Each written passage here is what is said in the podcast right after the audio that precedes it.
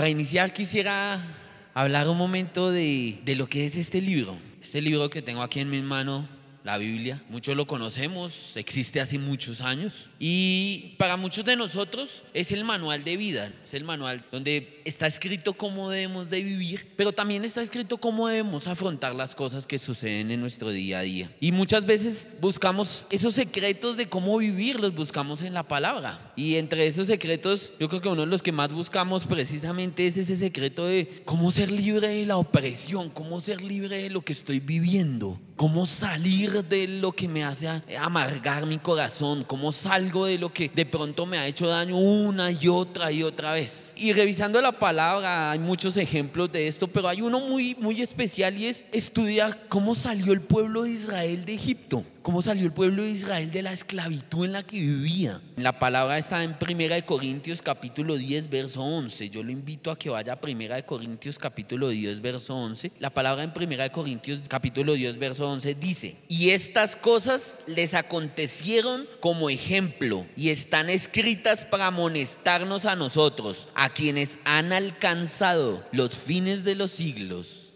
Amén. ¿Qué quiere decir esto? Que todo lo que está escrito en la Biblia sirve como qué? Como un ejemplo, como un testimonio, todo lo que vivió el pueblo de Israel, las pruebas, cómo salió de Egipto, es un testimonio de lo que nosotros de pronto muchas veces vivimos. No sé cuál sea el éxodo que cada uno está viviendo en este instante.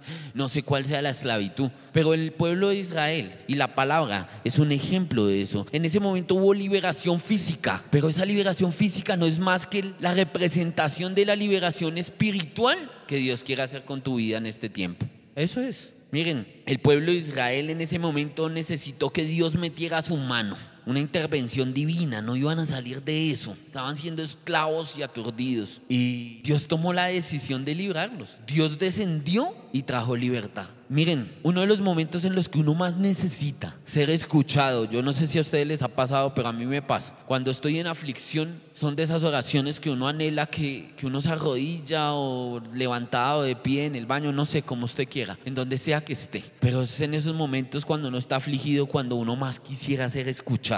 Yo no sé cuántos en este momento hay donde se encuentran en el transporte público, en su cama, en el sofá, no interesa en dónde se encuentran en este instante, pero ¿cuántos de ustedes desean ser escuchados hoy? ¿Cuántos desean y quieren ser escuchados por el Señor hoy? Amén. Porque lo lindo de esto es que Él dijo que te iba a escuchar. Y muchas veces para ser escuchados, lo único que necesitamos es un simple gemir. Sí, un simple gemir. Un simple gemir puede cambiar todo en la vida. Miren, yo los invito a que entremos en materia y para entrar en materia vamos a, a, estudiar el libro de Éxodo, los primeros capítulos. Y el primero de esos versos que quiero que leamos se encuentra en Éxodo capítulo 2, verso 23 en adelante.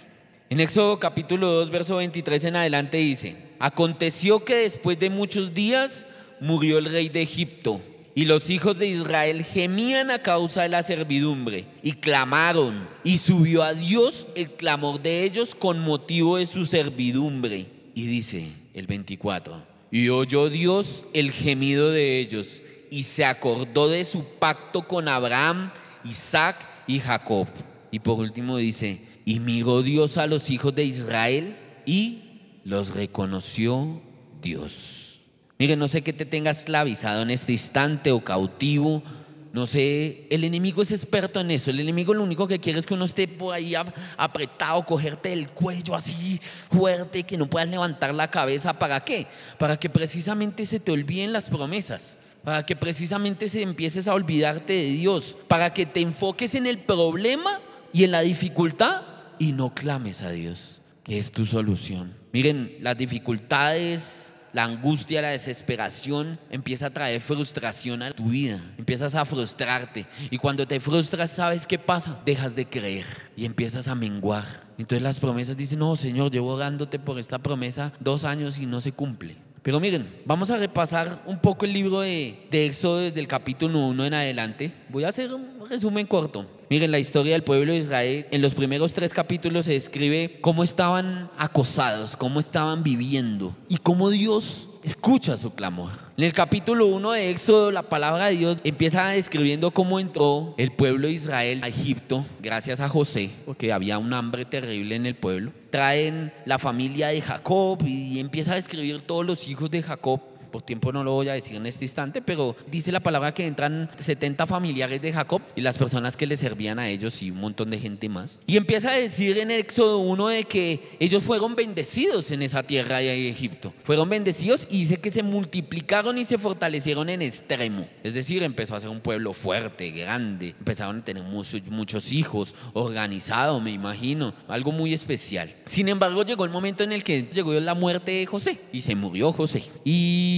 también se murió el faraón que conocía a José, se mueren todos ellos y dice la palabra que ya no había alguien que se acordara de José. Entonces colocan un faraón diferente, llega el rey, un rey nuevo a Egipto, y lo primero que hace es mirar el pueblo de Israel, y cuando mira el pueblo de Israel dice, oh, este pueblo está como muy grande. Incluso dice la palabra que el pueblo de Israel era más grande y fuerte que ellos mismos, que los egipcios. Así está escrito. Sin embargo, cuando dice esto el faraón, pues, ¿qué es lo que sucedió en el corazón de faraón?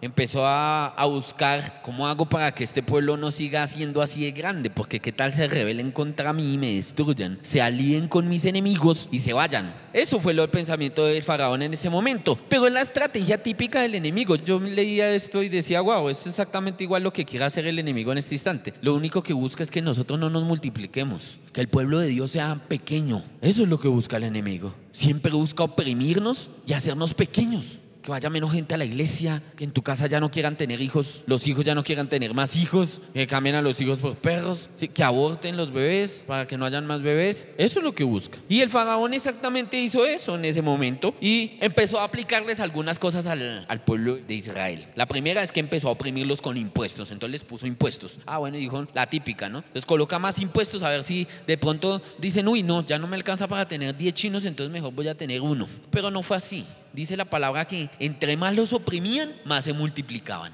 Los impuestos no le sirvieron de mucho a Faraón. Entonces dijo Faraón, no, pues entonces ahora toca ponerlos a hacer trabajo forzoso. Entonces vamos a obligarlos a trabajar duro. Le dice que les tocaba construir ladrillos, piedras. Esas pirámides no se construyeron solas. De verdad, eso no vino un ovni y las puso ahí, porque eso es lo que se cree, ¿no? Sin embargo, el pueblo de Israel tuvo que trabajar duro. Y era un pueblo fuerte, como dice ahí. Entonces, a ellos les tocó trabajar fuerte. Dice que ese trabajo forzoso amargó a los hijos de Israel. Solamente piense ustedes, ¿cuántos de nosotros ha estado amargado porque de pronto en el trabajo lo tratan mal? ¿Cuántos de ustedes no se amargan simplemente porque tienen que subirse al transporte público y es terrible muchas veces? O otras cosas que nos amargan día y día y día y día. Esto es un típico ejemplo de lo que sucede. Miren, aquí también el pueblo de, de Dios estaba amargado por el trabajo forzoso. Sin embargo, eso no fue suficiente. Seguían trabajando y se seguían multiplicando. Entonces el faraón aplicó una tercera estrategia. ¿Y cuál fue esa estrategia? Buscó dos parteras. En ese momento no habían las clínicas de maternidad y todas esas cosas, ¿no? Entonces buscó dos parteras, una que se llamaba Cifra y la otra se llamaba Fua. Y le dio la orden a las parteras de que tenían que eliminar a los bebés varones digo la palabra eliminar, pero pues en realidad es que los tenían que matar en el momento que nacieran. Si era varón, mátelo.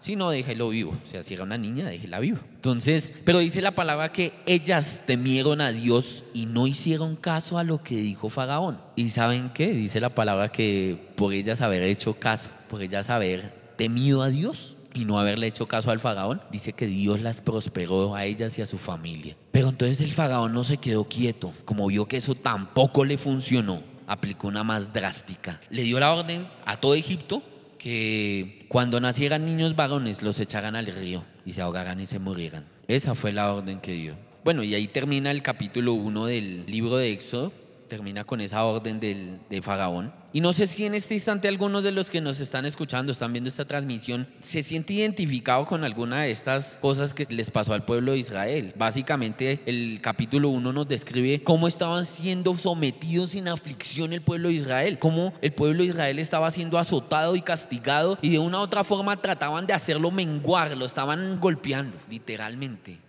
Estaban matando el pueblo, estaban oprimiéndolos. No sé cuántos se han sentido así, porque muchos de nosotros nos hemos sentido de que en el trabajo nos tratan mal, muchos de nosotros hemos sentido de que todo lo que está alrededor de nosotros quiere matarnos. No sé si tú lo has sentido, que nos quiere ocultar, que nos quiere opacar que nos quiere oprimir y trae, como dice la palabra, amargura a nuestra alma. Sin embargo, Dios tiene todo preparado, ¿no?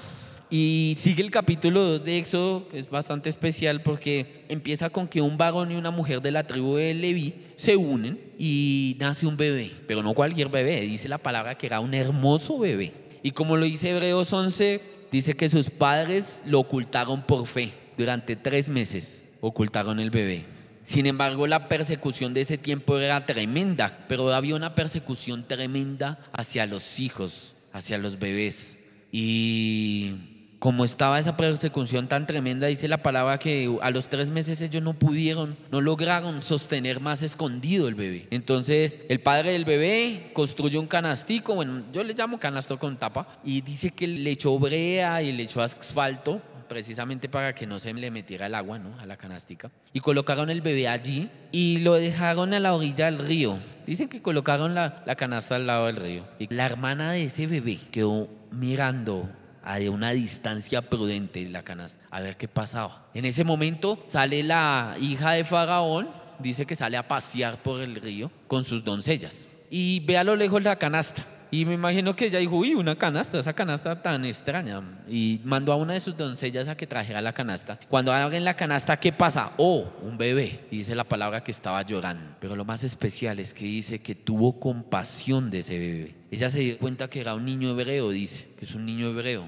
Y tuvo compasión, su corazón fue movido a misericordia. Gloria a Dios, yo, yo estoy seguro que fue Dios el que movió el corazón de esa, de esa hija de Faraón ese bebé. Se acercó rápidamente la hermana que estaba viendo de lejos y aprovechó el momento y le dice a la, a la hija del faraón, oye, si quieres buscamos una, una nana voy a decir el nombre como se diría en este instante, una nana. Vamos a buscar una nana para que te cuide el niño mientras crece. En ese tiempo, obviamente, con la gente de plata, no, pues normalmente contratan a una nana y la nana es la que cuida al bebé durante un tiempo, ¿no? La hija de Faraón estuvo de acuerdo y hábilmente van y llaman a la mamá del bebé. Se la presentan a la hija de Faraón. La hija de Faraón le entrega al niño y le dice, lo vas a cuidar hasta que esté grandecito y yo te voy a pagar por cuidarlo. Imagínate lo impresionante de Dios puso a cuidar a la, a la mamá del bebé, a la propia mamá del bebé, y aparte eso le iban a pagar por cuidar el bebé. Dice la palabra que después de un tiempo, ella trajo de nuevo al niño a la hija de Faraón. Estuve investigando y según ese tiempo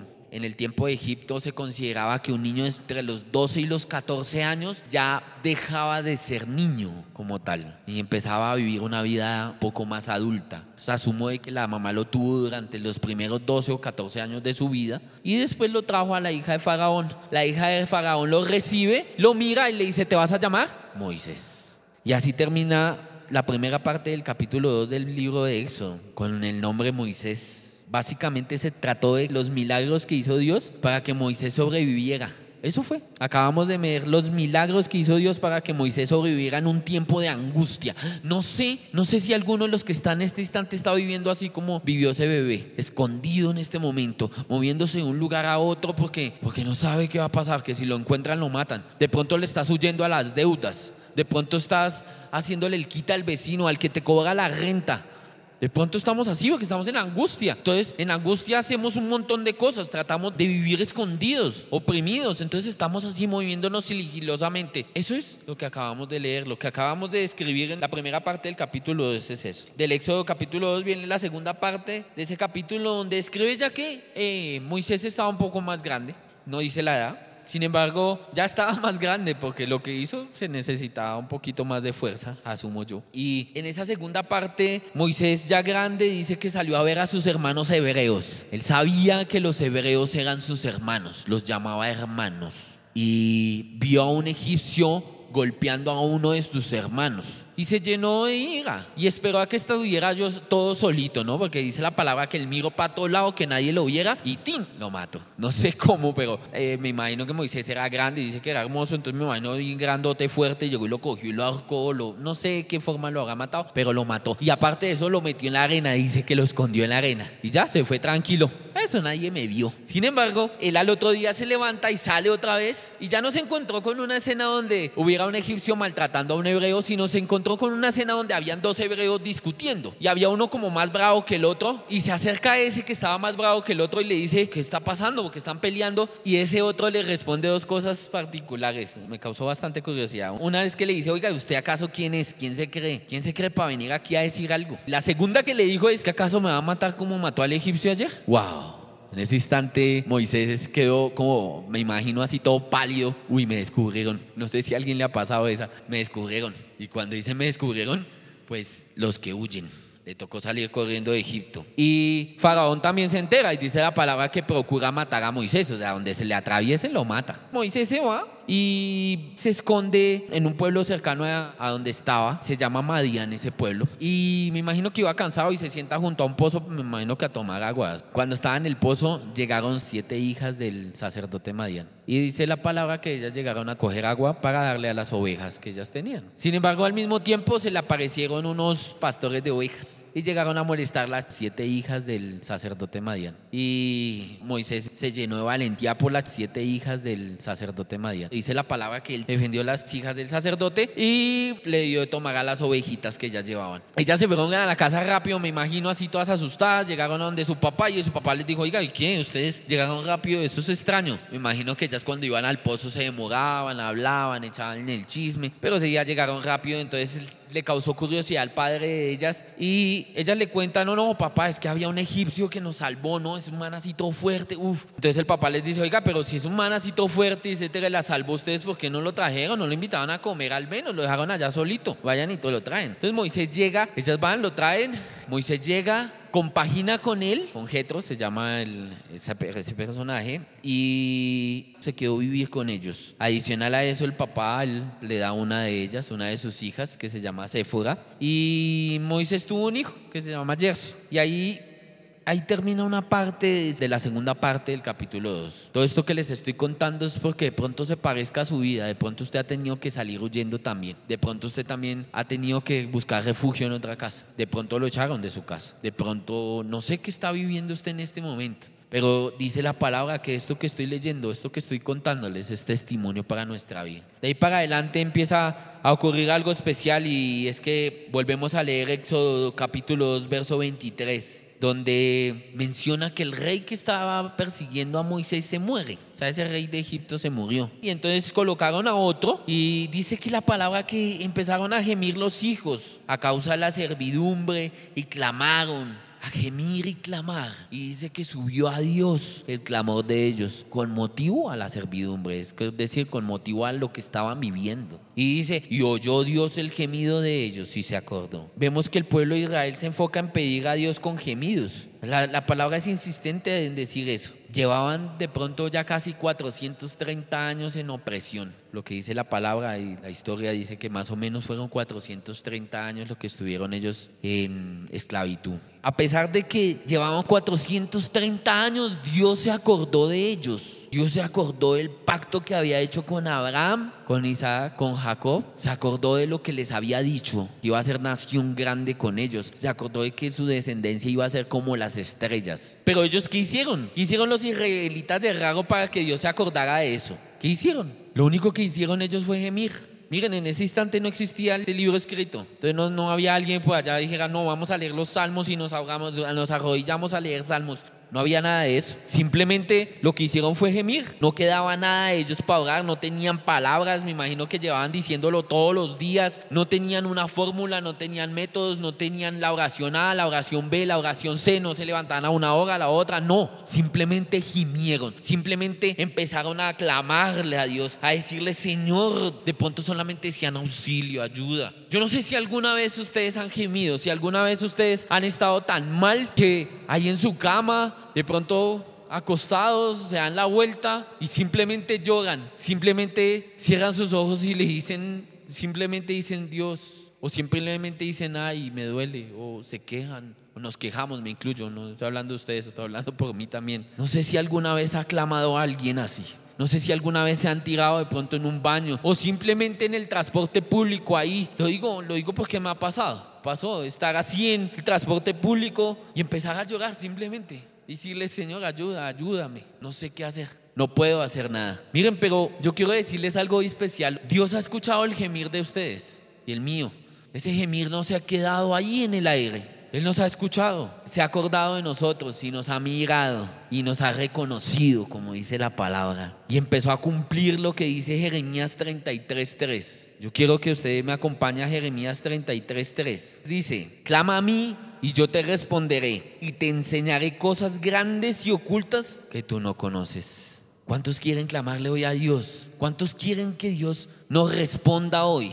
¿Cuántos quieren escuchar la voz de Dios el día de hoy? Miren, de verdad lo único que necesitamos es gemir, acordarnos del clamarle a Él. Yo quiero que vaya conmigo una vez a Segunda de Crónicas capítulo 7, verso 14. Si se humillare mi pueblo, sobre el cual mi nombre es invocado, y oraren y buscaren mi rostro, y se convirtieren de sus malos caminos, entonces yo oiré desde los cielos y perdonaré sus pecados y sanaré su tierra. Mire, Dios ha visto las lágrimas que has derramado. Dios se ha acercado a ti y ha visto, wow, esta persona se ha humillado delante. Esta persona, dice la palabra, un corazón contrito y humillado no expresa a Dios. Y cuando uno gime, ¿qué pasa con nuestro corazón? Está contrito y humillado. No sé, voy a darles un ejemplo pequeño acá, pero no sé si todos se acuerdan de Ana. En la palabra de Dios habla de una Ana. Esa Ana un día tenía ganas de tener un hijo y no podía tener ese hijo. Y dice la palabra que fue a la puerta del templo, se hace en la puerta del templo, se tira, me imagino, al piso y empieza a clamarle a Dios, a gemir.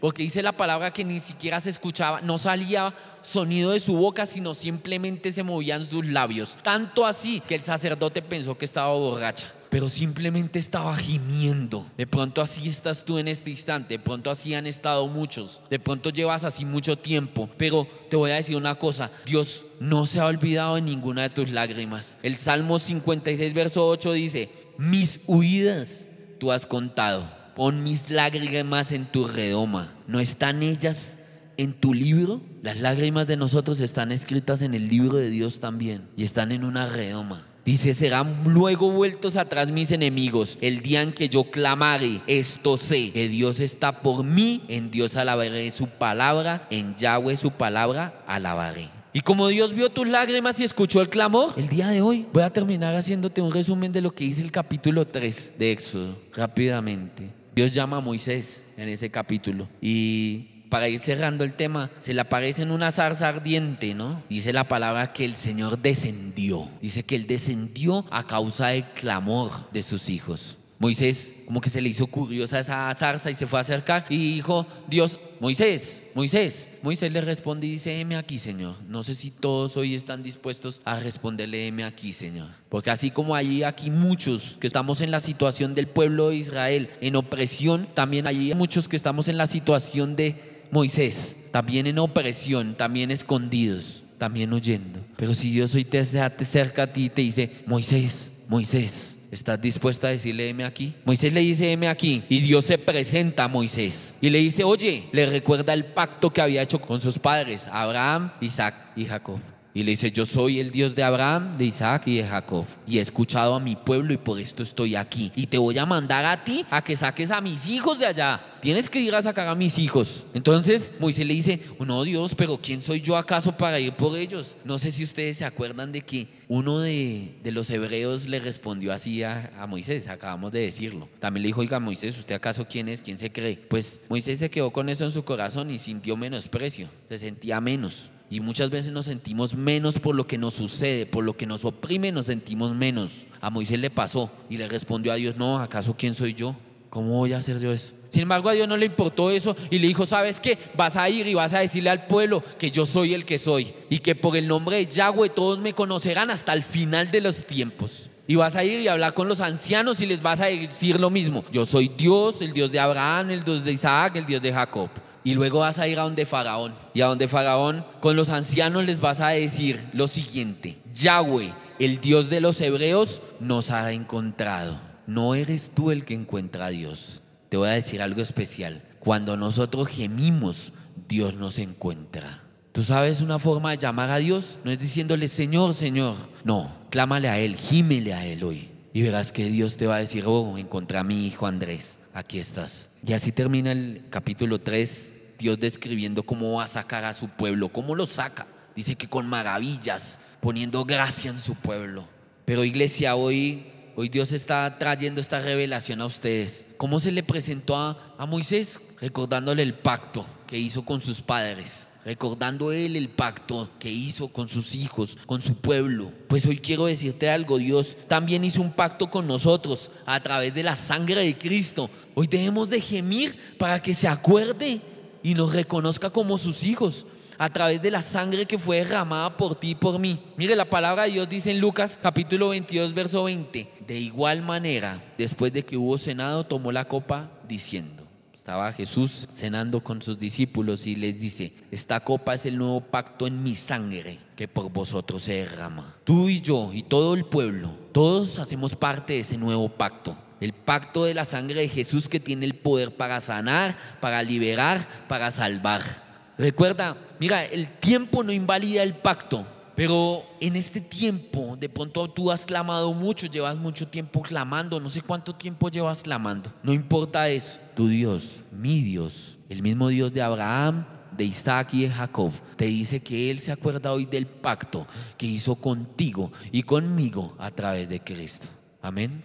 Miren, para terminar, Jesús es el mediador del nuevo pacto, lo dice Hebreos 12:24. Y dice que su sangre habla por nosotros la sangre, su sangre, la sangre de Jesús clama por nosotros aquí en la tierra. Su sangre clama por tu libertad, por tu salvación. La sangre de Jesús, a diferencia de la sangre de Abel que clamaba por, por su muerte porque murió, porque oiga, hagan justicia conmigo. La sangre de Jesús clama para traer salvación a tu vida. De pronto en tu vida no ha cambiado nada, de pronto llevas orando meses, de pronto tus peticiones parece que no son respondidas. Pero hoy el Señor quiere decirte algo, y es que Él no ha ignorado el clamor que tú has hecho, Él no ha ignorado lo que tú has hecho, no ha ignorado ninguna de las oraciones que tú has hecho quiero decirte algo que es una promesa que yo cogí para mi vida en algún momento y que sepa que es para todo aquel que la crea hoy. Y es que Dios tiene cosas que ojo no vio, ni oído yo, ni han subido al corazón del hombre. Son las que Dios ha preparado para ti. No importa si ya has llorado durante mucho tiempo, Dios no se ha olvidado de ninguna de tus lágrimas. Alguna vez le dije yo al Señor, Padre Celestial, prefiero llorar todos los días a seguir haciendo mi voluntad. Yo hoy le pido ahí donde usted se encuentra que si puede no importa si es el transporte, si es el lugar donde sea que esté, cierre sus ojos un momento, un momento de intimidad con Dios donde deje de hacer, deje de cocinar, no importa si se le quema fresco. Deje de hacer lo que sea que esté haciendo en este momento. Cierre sus ojos en este instante y acérquese a Dios y reconozca lo que hoy Dios te está diciendo y te va a decir hoy, hoy eres mi consentido. Hoy tú eres mi consentida, mi consentido. Hoy yo te amo, dice el Señor. Hoy te recuerdo que por derramé la sangre de mi Hijo por amor a ti. Dice la palabra en Éxodo 3, bien ha visto la aflicción de mi pueblo. Dios ha visto la aflicción en la que te encuentras. Ha escuchado tu clamor, el clamor en el que te encuentras a causa de lo que estás viviendo. Ha conocido tus angustias y ha descendido hoy para librarte de la mano de los que te hacen mal. Sabes, el Señor sabe en qué área de tu vida estás siendo esclavo. Él sabe si estás siendo esclavo en lo emocional, en lo espiritual, en lo económico, en lo sexual. Dios sabe en lo que tú estás en este instante. Ahí donde estás, clámale, gímele a Dios. Gemir no es decir un montón de oraciones. Gemir muchas veces es solo una palabra. Gemir a veces es solo un sonido. Decirle, Señor, ah, Simplemente decirle, Señor, duele, duele lo que estoy viviendo, duele lo que está viviendo mi familia, duele lo que están viviendo mis hijos, duele. Hoy es el día para que tú le digas al Señor, ahí donde estás, que te duele. Hoy es el día para clamar libertad. Hoy es el día para que clamamos libertad en nuestra vida, para que gimamos por libertad. Es el día de hoy. Yo hoy de verdad te pido que ahí donde estás, clámale libertad. Esa libertad que venga del cielo, que entra a tu vida y que sea tan grande que empieza a salir de ti e inundar de libertad a todos los que están alrededor tuyo. De verdad, así como descendió Dios por el pueblo de Israel, hoy Dios desciende por ti. Él mandó a su Hijo Cristo. Él ya descendió para traerte libertad, para traer vida a tu vida. Hoy es un día donde yo te invito en este momento, que ahí donde estás, derribemos todas las estructuras espirituales que se han levantado en contra de tu libertad. Porque Él te dio la autoridad, que dice la palabra que le dio a su iglesia la autoridad para derribar toda estructura espiritual, toda cosa mala. Hoy toma la autoridad que Dios te entregó y derriba todo lo que Dios trajo a tu vida que está mal. Mira, hoy toma la autoridad y derriba en este instante esa brujería, esa hechicería, esa magia negra, esas cosas malas, esos poderes espirituales que entraron a tu vida. Hoy en el nombre de Jesús, colócalos a los pies de Cristo. Todo lo que te ha esclavizado, esa fuente de maldad, las maldiciones y la iniquidad que trajeron a tu vida, hoy van a los pies de Cristo. Hoy fueron derrotadas por aquel que tiene los ojos como llama de fuego. Hoy toda la de maldición, de maldad, de pecado que se ha plantado y ha germinado en tu vida, que te ha hecho daño, que hace que tu descendencia vaya por el mal, hoy la llevamos a la cruz del Calvario. Hoy el dedo de Dios contra todas las cosas malas, contra el poder del enemigo que quiere mantenerte el cuello para que no sigas creyendo en las promesas de Dios. Todo lo malo económicamente que te ha pasado, toda enfermedad y toda sequedad económica, como dice la palabra, fue cargada por Cristo en la cruz. Toda atadura que tienes en tu vida, no importa de qué índole, es desatada hoy por Cristo. Toda tiniebla se desaparece. Hoy dile al Señor, Señor, coloco en la sangre del cordero inmolado mi vida, mi hogar, mi familia. Hoy dile, Señor, te creo en el nombre de Jesús. Hoy dile, Padre, yo creo en ti y que tú cumplirás tu promesa en mi vida, en mi casa, en mi hogar y en mi familia. Dejo de creerle a lo que me oprime, dejo de mirar lo que me enferma, dejo de mirar lo que me hace daño y traigo libertad, libertad para mi vida, libertad para mi casa y para mi familia en el nombre de Jesús. Hoy iglesia, créele al Señor en el nombre del poderoso Cristo Jesús. Amén y amén. Iglesia, muchas gracias. Dios los bendiga. Amén.